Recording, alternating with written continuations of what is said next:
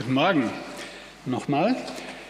Die Uhr da hinten über der Tür, können die sehen, die hier sind, die zeigt schon ähm, zwei Minuten nach dreiviertel zwölf. Die Claudia hat gesagt, sag doch einfach Amen. Mache ich aber nicht. Es ist nämlich eigentlich nicht dreiviertel zwölf, sondern es ist schon viel später. Es ist nicht mehr, auch nicht mehr nur fünf vor zwölf, sondern es sind nur noch eine Minute und 40 Sekunden bis zwölf. Am 27. Januar diesen Jahres wurde nämlich die Zeiger der Weltuntergangsuhr wieder mal neu gestellt. Das passiert jedes Jahr. Und sie wurden wieder einmal näher an Mitternacht gerückt. Und nun wird es langsam wirklich eng. Eine Minute und 40 Sekunden bis zwölf. Als man nach dem äh, Zweiten Weltkrieg festgestellt hat, dass äh, durch den Einsatz der Atombombe ähm, oder weitere Atombomben die ganze Welt in Schutt und Asche gelegt werden könnte, haben sich einige Atomwissenschaftler zusammengetan und haben vor der Gefahr gewarnt. Und sie haben diese Doomsday Clock erfunden. Die Doomsday Clock, äh, das englische Wort für den jüngsten Tag, für das jüngste Gericht, die soll anzeigen, das haben sie damals gemacht, dass es nicht mehr lange dauert, wenn wir nichts ändern, bis die Welt kaputt ist. Damals haben sie sie auf sieben Minuten vor zwölf gestellt und sie wird jedes Jahr neu gestellt in Abhängigkeit von der Weltlage, von Katastrophen, von politischer Lage, in Abhängigkeit von der technologischen Entwicklung. Und jetzt am 27. Januar wurde es, wie gesagt, nochmal näher an zwölf gerückt. Das ist Ihr Covid-19-Weckruf, schreibt das Doomsday Bulletin, ähm, weil die Pandemie uns gezeigt hat, dass die Regierungen der Welt nicht willens und in der Lage sind, zusammenzuarbeiten. Leute, wacht auf, das Ende ist greifbar nah. Wenn nichts passiert, sind wir bald alle dahin. Und dazu passt es gut, dass unser Wetter offensichtlich krank ist. Und andere Probleme haben wir auch genug. Also Mikroplastik in der Nahrung oder Plastikmüll im Meer. Ich habe gestern nochmal nachgeschaut. Da gibt es zum Beispiel das Great Pacific Garbage Patch. Ein, eine Zusammenballung von schwimmendem Müll, so groß ungefähr wie Mitteleuropa, also 1000, über 1000, 1260, das ist eine Zahl, die ihr euch leicht behalten könnt, 1260 Kilometer im Quadrat ungefähr, äh, nur Plastikmüll schwimmt im Meer. Und das ist einer von fünf solchen Plätzen auf den Weltmeeren. Oder die Tundra taut auf und viel Methan entweicht und das ist nicht gut fürs Klima. Oder wir haben Tsunamis mit entsprechenden Folgeproblemen, denkt nur an Fukushima. Wir haben Überschwemmungen und Brände, denkt an Kalifornien oder Australien, jetzt gerade, ganz frisch. Am 20. Juni 2020 hatten einige kleinere, muss ich sagen, kleinere Nachrichtenportale eine Nachricht drauf, wo sie sich bezogen haben auf eine Studie der Deutschen Bank. Deutsche Bank hat eine Risikostudie gemacht und dann kamen diese Nachrichtenportale mit der Meldung, 20. Juni, ihr könnt es googeln, 20. Juni 2020, Weltuntergang, Ausrufezeichen, Weltuntergang. Wird ein Supervulkan uns alle auslöschen? Ja, außer Supervulkan war auch das Risiko im Dritten Weltkrieg und von Klima und von was auch immer. Endzeitstimmung. Die Welt hat Endzeitbedenken. Aufgrund einiger Aussagen der Heiligen Schrift wird der Begriff Endzeit auch immer wieder mal rausgeholt, äh, wenn die Welt eine krisenhafte Zeit hat. Dann merken das auch Leute, die sonst mit der Bibel nicht viel am Hut haben. Und dann stellen sie sich die Frage, ob die Welt, wie wir sie kennen, zusammenbricht oder vielleicht völlig zugrunde geht. Es gibt dann so Begriffe, die immer wieder kommen: Apokalypse, Harmagedon, Weltuntergang, Dritter Weltkrieg. Bei Christen hört man noch ein paar andere Begriffe, Wiederkunft, Verfolgung, Trübsal, Bedrängnis, Sonntagsgesetz, Weltregierung, Verschwörung und so weiter. Und so eine Situation gab es im Jahr 1000 nach Christus schon mal. So eine Situation gab es auch beim Ersten Weltkrieg. So etwas hat man auch im Zweiten Weltkrieg gedacht. Und äh, nach dem Zweiten Weltkrieg war ja der Kalte Krieg. Da sind wir zweimal ganz knapp am Dritten Weltkrieg vorbeigerutscht. Das hat die Öffentlichkeit gar nicht so mitgekriegt, wie knapp das davor war. Einer davon war die Schweinebucht-Invasion äh, Kuba, also wer das noch weiß. Ähm, und äh, dann, als der Club of Rome 1972 das Buch Die Grenzen des Wachstums herausgebracht hat, war auch so, hm, wie lange haben wir noch? Ähm, und äh, 2012, das haben viele von euch erlebt, vielleicht habt ihr es noch in Erinnerung, da gab es den Maya-Kalender, den man interpretiert hat und der sagte, 2012 ist irgendwas zu Ende, auch Weltuntergangsstimmung. Ja, aber das Ende der Welt ist, wie ihr sehen könnt, wir sind alle da, das Ende der Welt ist bei all diesen Anlässen nie gekommen. Jetzt aber haben wir wieder so einen Anlass, die Pandemie, weltweite Ausbreitung, Covid-19. Die meisten Leute sind gar nicht darüber so beunruhigt, dass wir schon 134 Millionen Infizierte haben oder 2,9 und 2,9 Millionen Tote. Die meisten Leute sind eher, also hierzulande, eher an der Frage interessiert, wann kriege ich endlich mein altes Leben wieder zurück? Dann kriege ich es überhaupt wieder zurück. Die Frage wäre, geht es jetzt vielleicht ganz zu Ende? Oder gibt es noch ein Stück Weltgeschichte? Haben wir es mit einer Verschwörung von der Regierung zu tun, die eigentlich nur an unsere Grundrechte ran wollen? Impfstoffe wurden entwickelt. 203, über 230 Projekte in Windeseile in allen Ländern. Und jetzt äh, wird sogar das Impfen aber als, von einigen als Teil der Verschwörung gesehen. Also es gibt da schon eine Anzahl Leute, die da sehr misstrauisch sind. Und äh, gibt es Stichworte Corona-Diktatur, Impfzwang und so weiter. Also die Frage ist für Christen jetzt auch, kommt da noch was an Weltgeschichte oder war es das jetzt? Ist das jetzt die letzte Phase? Äh, noch ein anderes Symptom, das wir haben, das uns in diese Richtung zeigt, das ist die politische Aggression.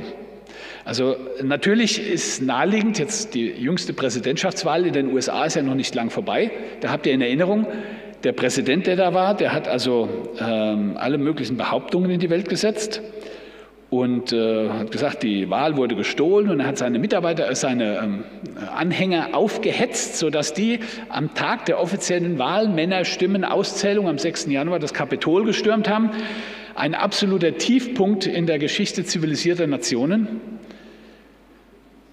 Aber es ist ja noch schlimmer. Der Mann hat ja 74 Millionen Stimmen gekriegt. 74 Millionen Wählerstimme für Donald Trump. Das muss, muss man sich mal geben.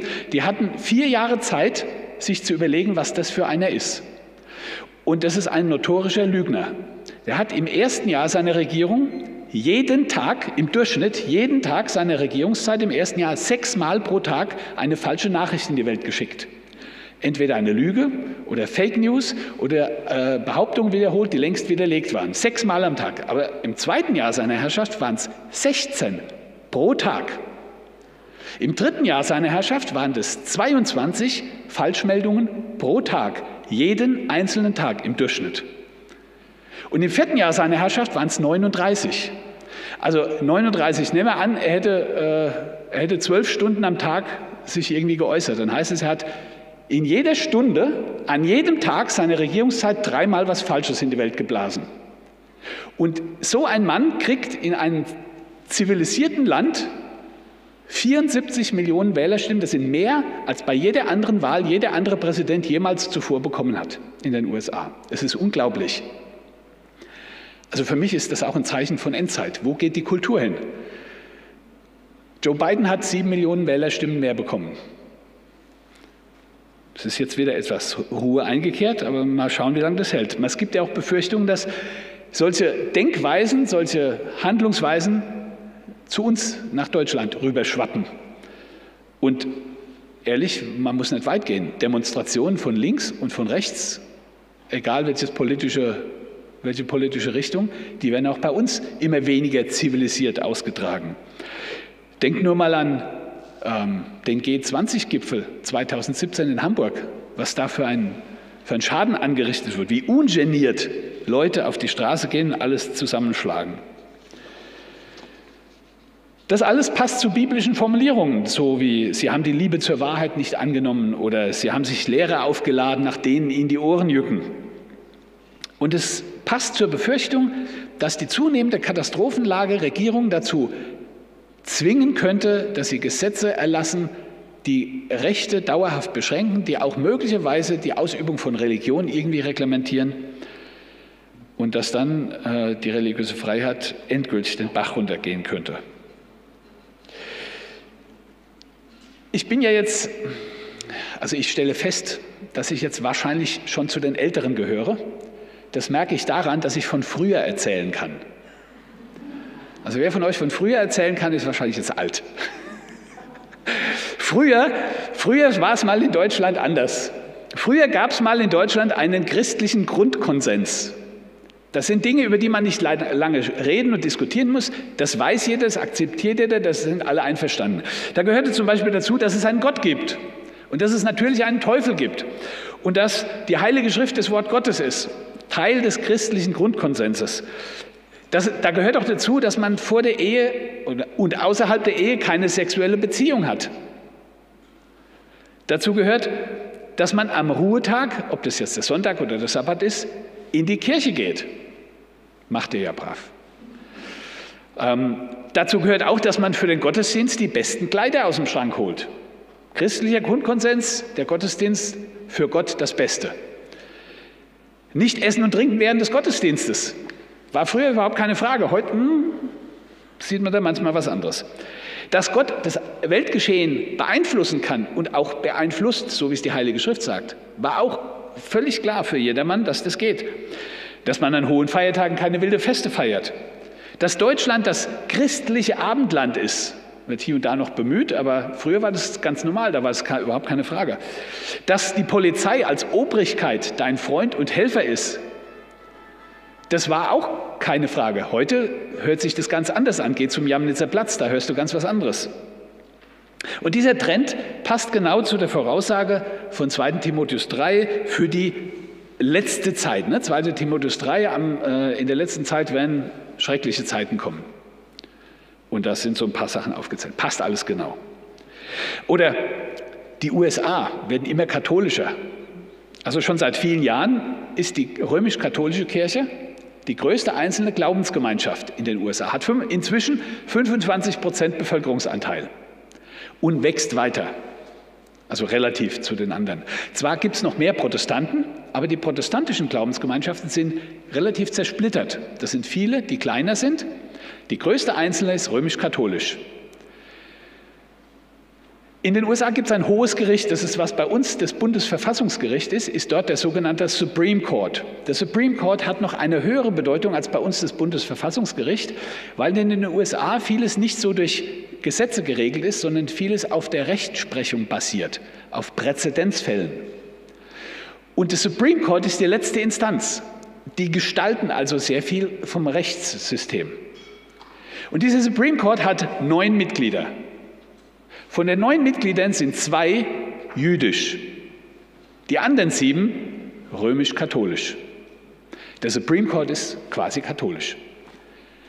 Die letzte Richterin, die Donald Trump ins Amt gehievt hat, Amy Coney Barrett, eine bekennende Katholikin, ganz offensiv. Auch Joe Biden, der neue Präsident, ist katholisch, bekennender Katholik.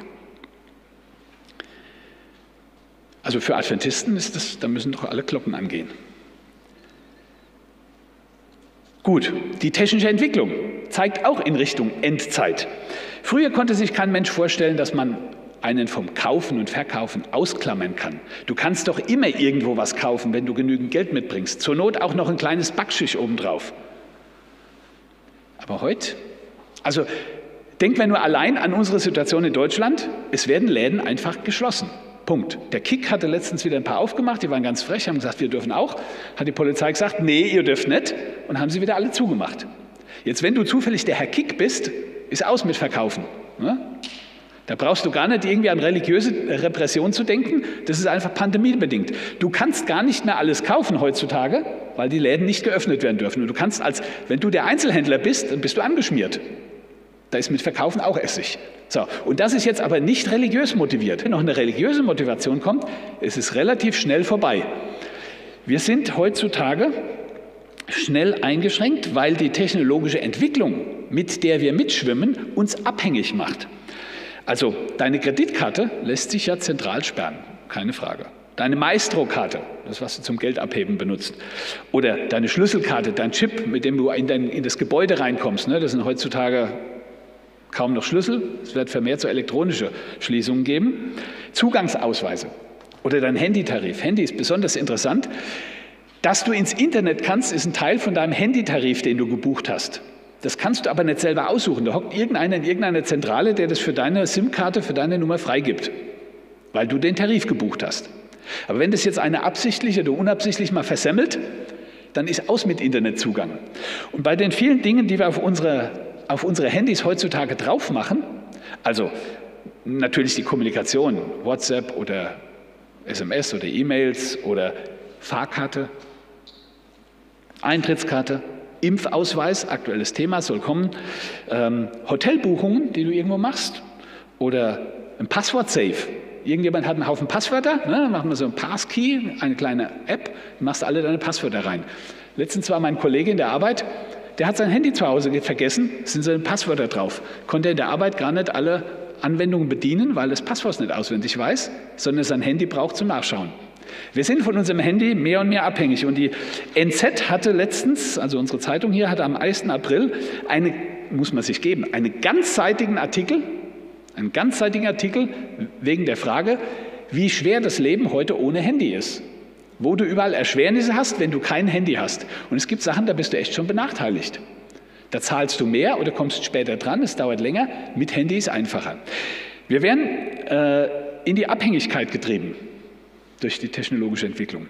Es wurde am 28.01., äh, anderer Aspekt davon, am 28.01. hat der Bundestag ein Gesetz verabschiedet. Ähm, das Ding heißt Registermodernisierungsgesetz. Und als Teil dieses Gesetzes wurde beschlossen, dass deine Steuer-ID zukünftig als Bürgernummer in die entsprechende Datenbanken der öffentlichen Verwaltung eingetragen wird. Um dich zu identifizieren, reicht in Zukunft deine Steuer-ID. Die kriegst du, wenn du geboren wirst, die erhältst du lebenslang. Und die wird jetzt in ungefähr 50 Datenbanken als zentrales Keyfeld, als Schlüsselfeld eingetragen. Ähm, also Führerscheinstelle, Einwohnermeldeamt, Krankenkasse, Rente, Kraftfahrtbundesamt äh, und so weiter. So, Jetzt weiß jeder, der mit Computern und Datenbanken zu tun hat, hast du verschiedene Datenbanken, aber ein Feld, was bei allen das gleiche ist, kannst du einen Tabellenjoin machen, kannst die Daten miteinander verknüpfen und zack, hast du auf Knopfdruck alles, was es über den zu wissen gibt. Super. Natürlich gab es Datenschutzbedenken. Der Bundesrat hat am 5. März diesem Gesetz aber zugestimmt. Das gilt ab 1. Juli. So, ähm, Natürlich soll auch der Bürger gefragt werden und nichts ohne sein Einverständnis passieren. Aber es ist ja auch das BKA-Gesetz äh, novelliert worden, sodass das Bundeskriminalamt zusätzliche Befugnisse äh, gekriegt hat, die jetzt auch demnächst in Kraft treten. Ja, also die technologische Entwicklung sagt uns, wir werden immer mehr abhängig, sodass auf Knopfdruck unser Leben ausgeschaltet werden kann, sozusagen. Ja? Ähm, und du brauchst auch nicht zu glauben, dass du mit dem Smartphone in der Tasche dich nur irgendwo verstecken kannst. Wenn du denkst, naja, kommt eine Verfolgungszeit, dann verschwinde ich in irgendeine Höhle. Na, vergiss das. Ne? Smartphone haben Location Tracker. Ähm, gut, aber es gibt auch eine gute Nachricht, die auf die Endzeit hindeutet, nämlich die Verfügbarkeit der Heiligen Schrift. Die Heilige Schrift soll ja alle, alle Welt gebracht werden. Jetzt gibt es aber so viele verschiedene Sprachen. Und da ist es nötig, den Menschen die Schrift in ihrer Sprache verfügbar zu machen. Dazu wird die Schrift übersetzt. Da gab es im Jahr 1900 537 Sprachen, in denen die gesamte Heilige Schrift verfügbar war. Im Jahr 2020 waren es schon 160 Sprachen mehr, also fast 700. Insgesamt sind damit jetzt 5,7 Milliarden Menschen, das sind 75 Prozent der Weltbevölkerung, in der Lage, die Heilige Schrift in ihrer eigenen Sprache zu lesen oder vorgelesen zu bekommen. Dazu kommen Übersetzungen vom Neuen Testament und einzelner biblischer Bücher in weiteren Sprachen. Und wenn man jetzt betrachtet, 2015 bis 2020 sind durch zusätzliche Bibelübersetzungen 1,7 Milliarden weitere Menschen dazugekommen, die ähm, jetzt die Bibel in ihrer Sprache verfügbar haben. Die Weltbevölkerung ist im selben Zeitraum aber nicht um 1,7, sondern nur um 0,5 Milliarden gestiegen. Das heißt, die Bibelübersetzung hat, ist stärker gewachsen als die Weltbevölkerung. Das ist ein gutes Zeichen. Das Evangelium soll in alle Welt und es wird daran gearbeitet. Im April letzten Jahres, vor einem Jahr, gab es 220 weitere Übersetzungsprojekte in Arbeit. Die technische Reichweite durch dieselben technischen Möglichkeiten, die uns einengen könnten, gibt es aber auch, um das Evangelium zu verbreiten. Mit Smartphones, mit Internet, mit Satelliten, äh, Telefonen und Fernsehen ist das Evangelium in die letzten Winkel der Welt zu kriegen. Doug Batchelor, der Hauptsprecher von äh, Amazing Facts Fernsehen, hat eine Reise, vor, vor ein paar Jahren schon, äh, 2017, eine Reise nach Papua-Neuguinea gemacht. Und Neuguinea, Papua-Neuguinea ist eine Insel, wo es ziemlich viele Berge gibt und ziemlich viel Wald und ziemlich viel warm und feucht, aber ziemlich wenig Straßen. Da gibt es einen Haufen Dörfer, da kommt man nicht hin mit dem Auto. Da kommt man hin, wenn du Glück hast. Oben haben die eine Wiese, wo ein Flieger landen kann, so ein kleiner Cessna oder sowas. Oder du musst mehrere Stunden oder auch Tage wandern, um da hinzukommen. Und er hat sich in solche entlegenen Gebiete aufgemacht und als er ankam, hat er festgestellt, dass er schon lange da ist. Die kannten ihn alle. Warum? Weil die gucken Fernsehen und die kannten ihn aus Internet, aus äh, Amazing Facts, aus, weiß ich nicht, Hope Channel sendet ja auch Sendungen mit ihm. Ähm, er war schon lange da, weil das Evangelium schneller läuft als Menschen.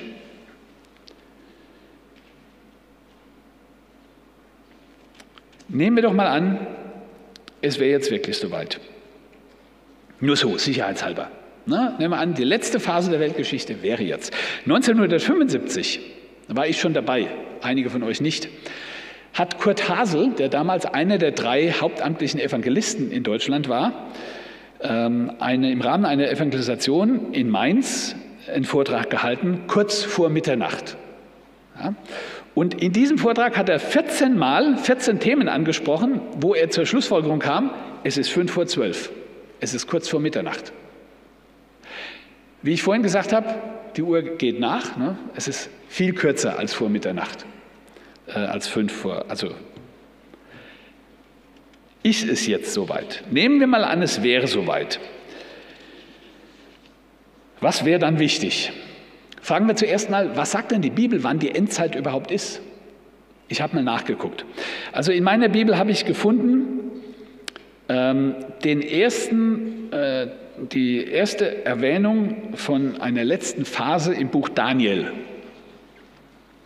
Im Buch Daniel wird die Zeit des Endes erwähnt, in Kapitel 8, Vers 17.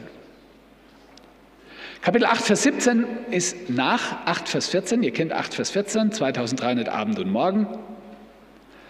Und danach ist das Ende der Welt, die Zeit des Endes erwähnt.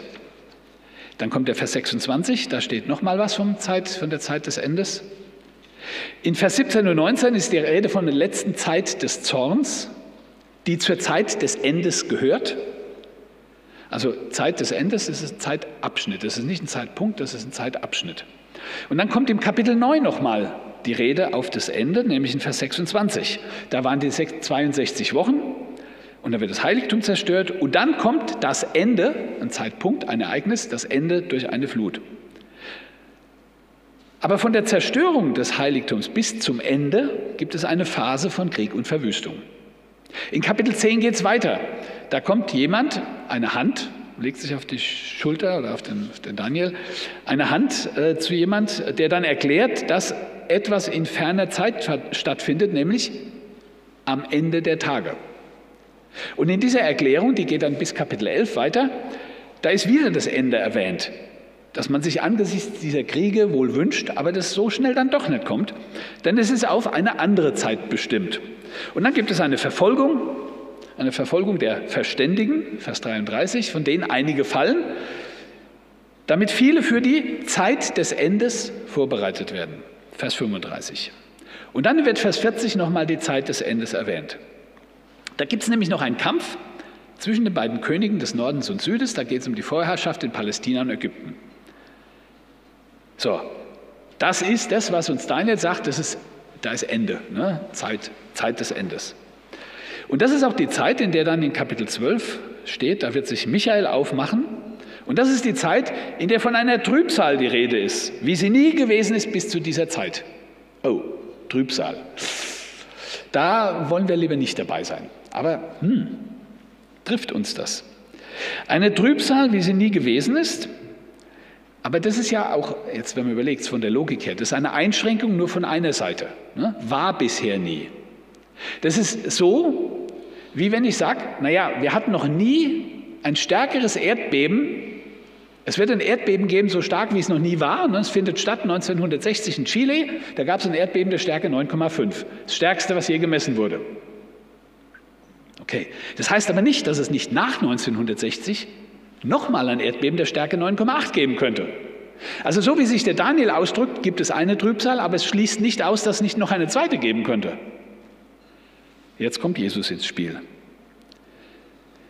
Jesus sagt, ähm, Matthäus 24, Vers 21 und 22. Es wird eine Trübsal sein, eine Zeit so großer Bedängnis, wie sie nie gewesen ist und nie wieder werden wird. Jesus grenzt es von beiden Seiten ein. Er sagt, das gibt einmal, das bleibt ein einmaliges Ereignis, so wie das gab es nicht und wird es kein zweites Mal geben. So, schön. Das wirft jetzt die Frage auf, trifft es mich? Trifft mich diese große Trübsal, diese Bedrängnis, diese Verfolgungszeit? Muss ich davor irgendwie Bammel haben? Muss ich mich da auf sowas einstellen? Jetzt gibt es eine gute Nachricht. Jesus hat ja äh, in diesem Kapitel noch mehr erzählt. Und äh, er sagt, ja, es wird ganz schlimm, wehe den Schwangeren zu jener Zeit, wehe den Schwangeren zu jener Zeit. Ähm, es kommt dann diese große Bedrängnis. Und äh, wenn dann jemand von der, von der Wiederkunft spricht, der Jesus sei schon da gewesen, dann glaubt es nicht, geht gar nicht erst hin. Und dann kommt der Vers 29 und sagt, sogleich aber nach der Bedrängnis dieser Zeit. Nach der Bedrängnis dieser Zeit. So. Jesus sagt also, mit dieser Bedrängnis ist die Weltgeschichte nicht zu Ende. Die ist nicht das Letzte, was passiert, sondern da kommt noch ein Stück Weltgeschichte danach. Was sagt er, was danach kommt?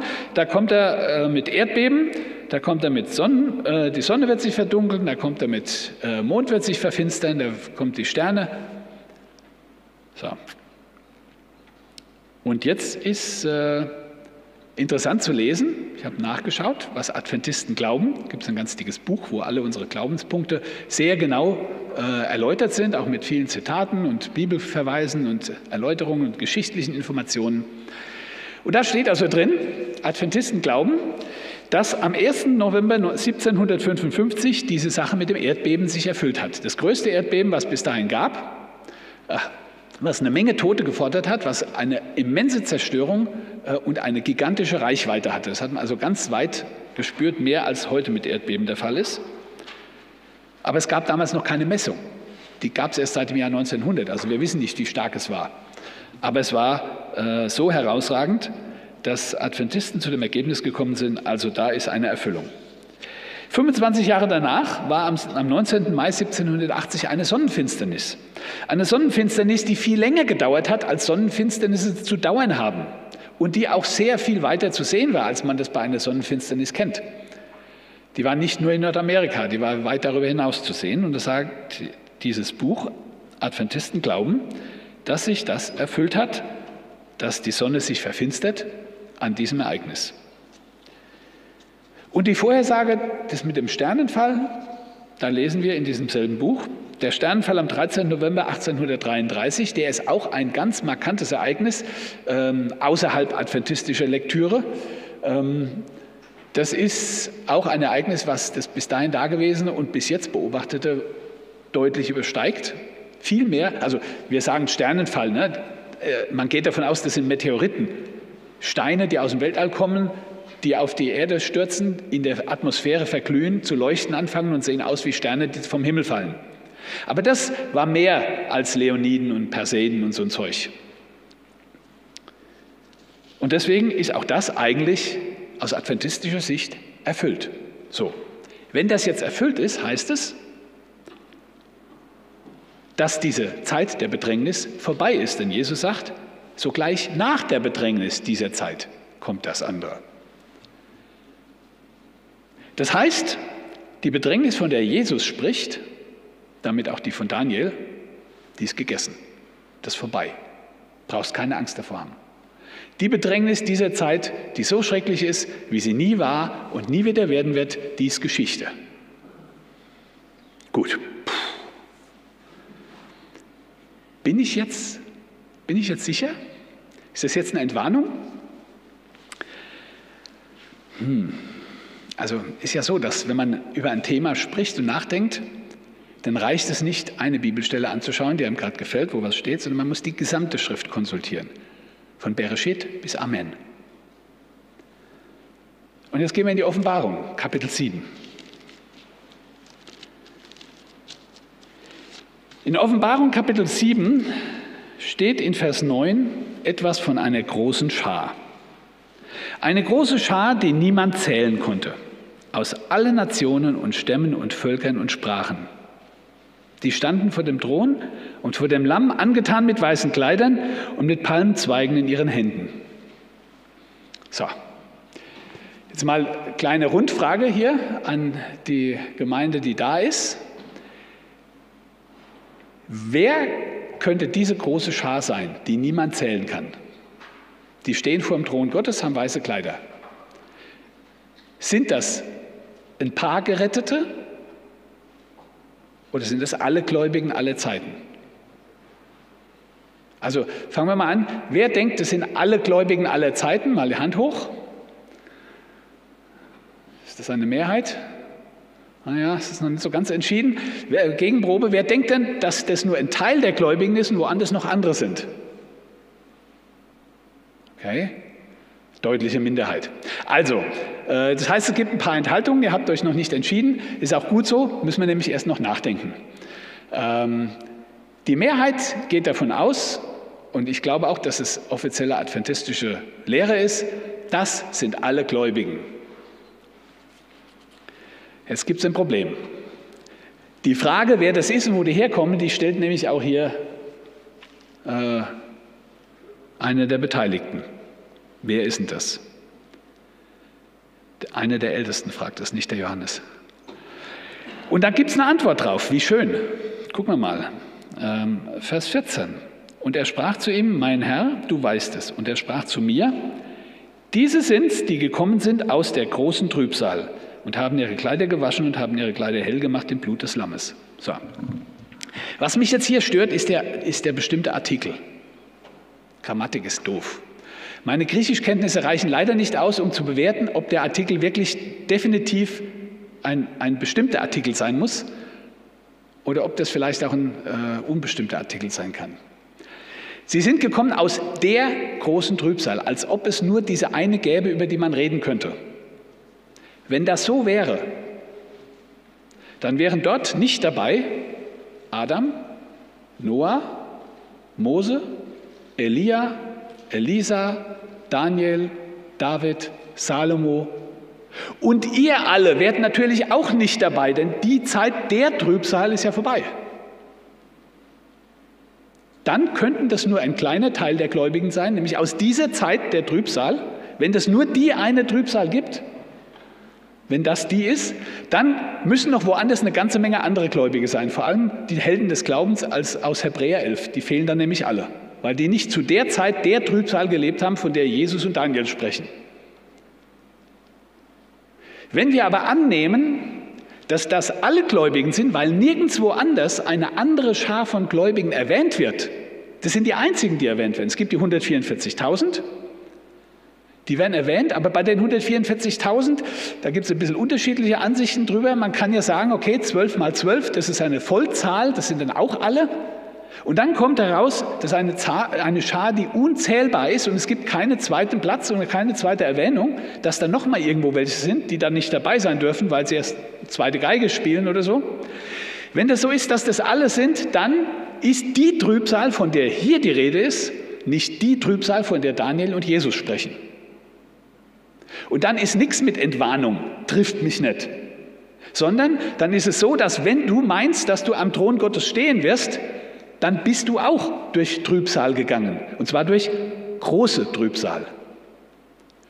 Es kommt keiner dorthin, es wird keiner da sein, der nicht große Trübsal erlebt hat. Und das ist nicht die einzige Stelle, die uns das sagt.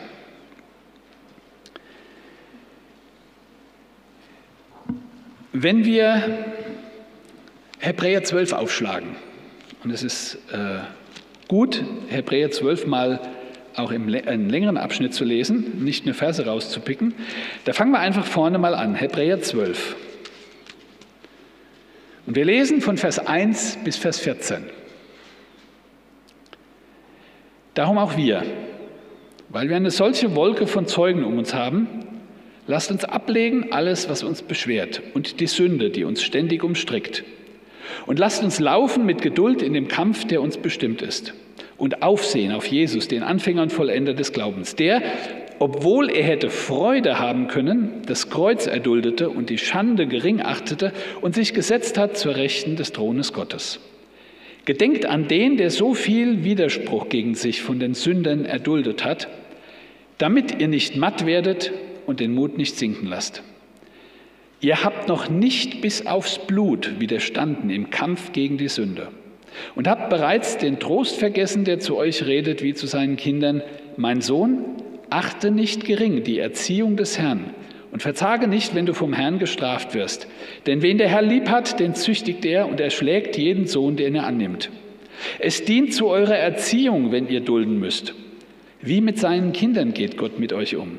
Denn wo ist ein Sohn, den der Vater nicht züchtigt? Seid ihr aber ohne Züchtigung, die doch alle erfahren haben, so seid ihr Ausgestoßene und nicht Kinder. Wenn unsere leiblichen Väter uns gezüchtigt haben und wir sie doch geachtet haben, sollten wir uns dann nicht viel mehr unterordnen dem geistlichen Vater, damit wir leben? Denn jene haben uns gezüchtigt für wenige Tage nach ihrem Gutdünken. Diese Arbeit tut es zu unserem Besten, damit wir an seiner Heiligkeit Anteil erlangen. Jede Züchtigung aber, wenn sie da ist, scheint uns nicht Freude, sondern Leid zu sein. Danach aber bringt sie als Frucht denen, die dadurch geübt sind, Frieden und Gerechtigkeit. Darum stärkt die müden Hände und die wankenden Knie und macht sichere Schritte mit euren Füßen, damit nicht jemand strauchle wie ein Lahmer, sondern vielmehr gesund werde. Jagt dem Frieden nach mit jedermann und der Heiligung, ohne die niemand den Herrn sehen wird. Dieses Kapitel hat das Potenzial, Missfallen zu erregen. Ist aber wurscht. Es steht in der Bibel, also lassen wir es stehen und wir nehmen so, wie es da steht. Es kommt keiner an den Thron mit weißem Kleid, mit Palmen in der Hand, der nicht durch große Trübsal gegangen ist. Aber das ist ja nicht unbedingt schlecht, sondern es ist notwendig. In Römer 5 heißt es, Trübsal bringt Geduld. Und im Hebräer 10 lesen wir, Geduld aber ist euch Not. Wir brauchen das. In 2. Korinther 4, Vers 17 steht, dass Trübsal eine ewige und über alle Maßen gewichtige Herrlichkeit schafft. Und in Jesaja 48, wir hatten das in der äh, Sabbatschulektion, nicht lange her, dass der Glutofen des Elends, durch den Gott sein Volk schickt, zur Läuterung dient. Paulus schreibt an den Timotheus, alle, die gottesfürchtig leben wollen in Christus Jesus, müssen Verfolgung leiden. Alle. Ja, ohne Bedingung. Trübsal ist also nicht irgendwie eine unerwünschte Folge des Glaubens, sondern ein notwendiger und hilfreicher Bestandteil. Sie ist notwendig und hilfreich, aber nicht, weil Gott uns gerne quälen will. Nein, im Gegenteil, auch Jesaja, haben wir auch erst kürzlich studiert, Jesaja 57, Vers 15. Wo wohnt Gott? Gott wohnt an drei Plätzen. Er wohnt in der Höhe, er wohnt im Heiligtum und er wohnt bei denen, die zerschlagenen und demütigen Geistes sind. Also Trübsal und Gottes Gegenwart die passen für Gläubige sehr gut zusammen. Die Welt hat sich so weit von Gott entfernt und wir sind so sehr an die Sünde gewöhnt, dass wir, sagt uns Jeremia 13, muss jetzt dich anschauen, ne? stehst du drin, kannst du nicht weiß werden, kann ich nicht braun werden, kann ein Leopard seine Flecken nicht loskriegen. So ist das in uns drin. Wir würden die Lust an der Sünde nicht aufgeben, ohne Trübsal. Wir brauchen Trübsal. Das ist die schlechte Nachricht. Wir brauchen das. Und alle, die am Thron Gottes stehen werden, kommen aus der großen Trübsal. Das kann aber natürlich sehr unterschiedlich sein. Das kann sehr unterschiedlich sein. Also Familie gibt viel Potenzial für Trübsal. Also äh, sagen wir so ein paar Stichwörter. Schwiegermutter, Stiefvater, alkoholkranker Ehemann, ähm, Ja, und ihr könnt euch noch mehr Sachen ausdenken, was in der Familie alles schieflaufen kann. Die Kinder können ein Anlass für Trübsal sein, denen kann was zustoßen. Kannst deinen Ehepartner verlieren, du kannst selber einen Unfall haben, kannst ein gesundheitliches Problem kriegen. Du kannst in der Arbeit gemobbt werden, psychisch fertig gemacht werden. Es gibt so viele Möglichkeiten, wo Trübsal herkommen kann. Du musst nicht auf eine Verfolgung warten durch einen Staat, der dir deine Grundrechte entzieht um äh, endlich die Trübsalzeit zu erleben, von der du denkst, dass sie kommen müsste. Trübsal kann ganz viele verschiedene Gesichter haben. Und ich weiß nicht, wie deine aussieht. Behinderung, schwere Krankheit, familiäre Probleme, berufliche Probleme, finanzielle Leiden. Es kann natürlich auch so sein, dass es dir geht wie dem Menschen, äh, von dem wir äh, über den Newsletter letzte Woche eine Information gekriegt haben. Suyat Masik Gil aus Pakistan, der 2013 zu lebenslanger Haft verurteilt wurde, ein Adventist, weil er den Propheten herabgesetzt haben soll. Ähm, und der wurde jetzt äh, nachträglich wurde die Strafe in eine Todesstrafe umgewandelt. Kann natürlich auch sein. Es kann sein, dass es dir geht wie dem Paulus. Du hockst in irgendeiner Gefängniszelle, wo es dunkel ist und einsam und du hockst im, im Stock oder wirst gepeitscht oder so. Da musst du ja nur mal nach Türkei fliegen und irgendein böser Mensch steckt dir sein Drogenpäckchen ins Gepäck beim Abflug und bei der Ankunft finden sie es, dann bist du in der Türkei im Gefängnis und das wird kein Spaß. Das kann auch passieren. Das ist aber nicht unbedingt das Einzige, worauf wir gucken sollten. Es kann ganz viele Arten von Trübsal geben und die kann für jeden ganz anders aussehen. Und es ist noch nicht mal gesagt, dass du es genauso als Trübsal empfindest, wie die Leute, die um dich herum denken, man geht es dem schlecht. Es sind auch Leute auf dem Scheiterhaufen singend gestorben. Was es auch immer sei, Römer 8, Vers 35 sagt uns, dass uns nichts auch keine Trübsal von Gottes Liebe trennt. Der Paulus hat an die Korinther geschrieben in seinem zweiten Brief, ganz am Anfang, im Kapitel 1, sagt er, also uns ging es ja wirklich schlecht, ne? dachte er, uns ging es schlecht. Aber uns ging es schlecht, damit wir euch trösten können. Das ist ein, das ist ein Gesichtspunkt, der, also das ist eine, eine, eine, eine Stellung, ein Point of View, ähm, den muss man erst mal einnehmen. Ich sage, ich, ich erleide das Schlechte, nicht weil ich es verdient habe oder weil ich es unbedingt bräuchte, sondern damit es später jemand anders besser geht. Das ist schon eine Geisteshaltung, die man erst kriegen muss. Aber wir lesen ja von Jesus, dass er das genau so gemacht hat. Das ist ja Jesu Haltung. Jesus hat gesagt, ich bin im Himmel und ich komme jetzt runter und erdulde das Schlechte, damit es denen besser gehen kann. Und Paulus schreibt an die Philipper, ein jeglicher sei gesinnt, wie Christus auch war. Also wir sollen nicht immer davon ausgehen, dass die Welt sich nur um uns dreht. Manchmal geht es uns gut, damit wir, es anderen, damit wir helfen, dass es anderen besser gehen kann. Und manchmal geht es uns schlecht, damit wir hinterher in der Lage sind, andere zu trösten. So sagt der Paulus, war es bei uns. Und der Paulus hat ja nur eine lange Liste aufzuführen. Ne? Da kennt ihr ja Auspeitschen und Gefängnis und Stock und Prügeln und Verfolgung und Steinigen und Schiffbruch und ja, kennt ihr. Also wer weiß, Trübsal, da kommt keiner drum herum. Irgendeine Art von Trübsal wird uns begegnen. Ja, was ist denn jetzt dann? The end is nigh. Das Ende ist nah. Zumindest das Ende dieser Predigt. Was wäre nun zu tun? Verschwörungstheorien, Covid-Impfzwang, Demo, nee. Das ist nicht das, was die Heilige Schrift uns sagt. Es ist klar, dass wir versuchen, die Ereignisse der Weltgeschichte irgendwie in so, in so einen Bilderrahmen wie Puzzleteile einzufügen, was wir so für Verständnis haben. Aber da fehlt immer noch ein bisschen was. So richtig ganz voll wird das Bild nicht. Und wir haben ja auch schon mehrfach so den Eindruck gehabt, jetzt wurden die letzten Puzzlestücke auf den Tisch gelegt. Aber vielleicht ist es richtig, aber vielleicht ist das Bild auch ein Stück größer, als wir denken, dass unser Rahmen wäre. Ich versuche mal zusammenzufassen, was zu tun wäre. Ich beschränke es auf drei Punkte. Das Erste, was ich euch mitgeben will, ist angesichts der Endzeit, äh, endzeitlich aussehenden Lage, bleib gelassen. Denk dran, was die Schrift sagt. Gott kann die Geschicke der Welt lenken. In Daniel lesen wir das, er setzt Könige ab, setzt Könige ein. Er lenkt die Kriege in der Welt. Gott lenkt, kann das Weltgeschehen lenken. Jesus hat gesagt, mir ist gegeben alle Macht im Himmel und auf Erden. Sei gela bleib gelassen. Jesus hat alle Macht. Er hat gesagt, ich habe die Welt überwunden. Was habt ihr Angst? Habt keine Angst, ich habe die Welt überwunden. Jesus sagt, habt keine Angst vor denen, die den Leib töten können. Also, bleib gelassen. Zweitens, denk an den Missionsauftrag. Der Missionsauftrag ist immer noch da. Das ewige Evangelium, das ist in alle Welt zu bringen. Auf vielerlei Weise. Und wenn das nicht gemacht ist, kommt Jesus nicht. Also versuch daran mitzuarbeiten. So mit den Möglichkeiten, die du hast. Bring das Evangelium und das Volk.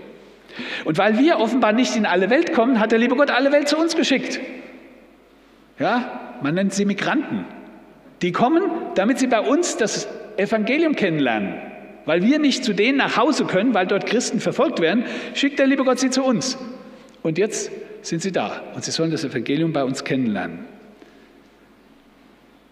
Missionare sind unterwegs in schwierigen Gebieten, wo wir nicht hinkommen, wo wir gar nicht wissen, dass sie sind.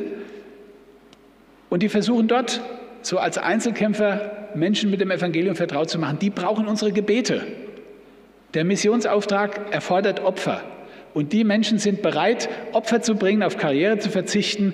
Die gehen in Länder, wo es schwierig ist, wo sie angefeindet werden könnten, wo sie auch schnell ihren Besitz und ihr Leben verlieren könnten. Aber sie gehen, weil Jesus sie gerufen hat. Betet für sie. Betet für die Regierungen. Der Paulus sagt, die Obrigkeit braucht unsere Gebete. Vergesst die nicht. Die meisten Politiker, ich will nicht sagen alle, aber die meisten Politiker sind auch nur Getriebene. Die sind nur Getriebene. Die machen das Beste, was sie können, Manchmal klingt es ein bisschen doof und es gibt durchaus Grund zur, äh, zur Kritik, aber sie wissen es vielleicht nicht besser.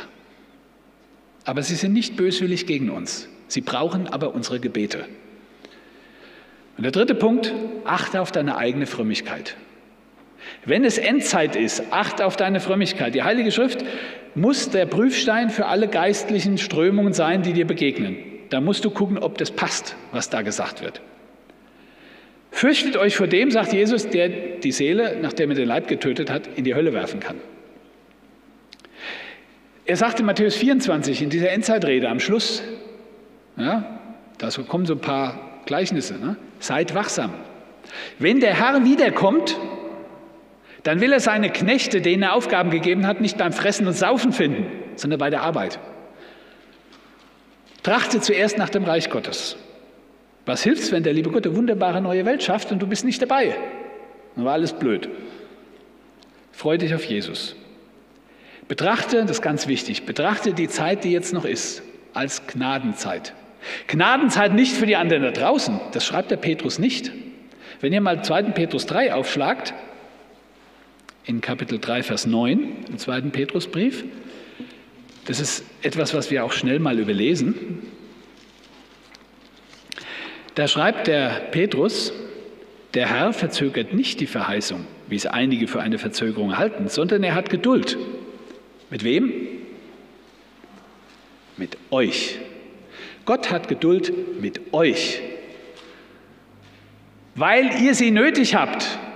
Gott muss mit euch Geduld haben. Wenn er mit euch keine Geduld hätte, dann wärt ihr alle verloren. Genauso wie ich. Wenn Gott mit mir keine Geduld hätte, dann wäre es aus. Aber Gott verzögert die Verheißung nicht, weil er sie verzögert, weil er sagt, mache ich nicht, sondern er sagt, da sind noch welche, die brauchen noch meine Geduld. Du und du und ich. Und unseren Lebenswandel, unseren Charakter, den sollen wir verbessern lassen. Das sagt der Paulus äh, im Brief an die Römer, Kapitel 12, Vers 2. Und der Petrus sagt es ja auch, wenn wir in dem Kapitel bleiben, 3, Vers 11. Wenn nun das alles so zergehen soll, wie müsst ihr dann dastehen in heiligem Wandel und frommem Wesen? Da muss sich noch was tun bei uns. So wie Jesus sind wir noch nicht. Also, wenn Endzeit ist, es drei Dinge. Gelassen bleiben, Gott hat die Welt in der Hand. Missionsauftrag erfüllen, vorher kommt Jesus nicht und auf deine eigene Frömmigkeit achten, damit du dann auch dabei bist, wenn es ans neue Jerusalem geht. Amen.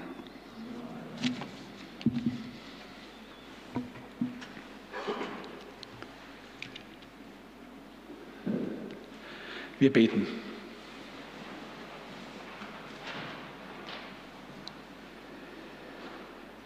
Vater im Himmel, hab Dank, dass wir dein Wort haben, das uns sagt, was du für gut hältst, was dir wichtig ist. Herr, es sind manche Dinge in der Heiligen Schrift, die uns nicht so gefallen. Hilf, dass wir sie annehmen können. Hilf, dass wir die richtigen Schlussfolgerungen für uns selbst daraus ziehen, dass unser Vertrauen ganz auf dir ruht. Es kann drunter und drüber gehen, du bist der Herr der Welt. Alles kann völlig durcheinander sein, du hast es in der Hand, du hast den Durchblick. Hilf, dass wir dir vertrauen und dass wir nicht vergessen, andere Menschen mit dir vertraut zu machen, auf dich hinzuweisen, wo immer es Möglichkeiten gibt, damit du bald kommen kannst. Und hilf, dass wir auch auf unsere eigene Frömmigkeit achten, dass wir es nicht versäumen, uns von dir verändern zu lassen.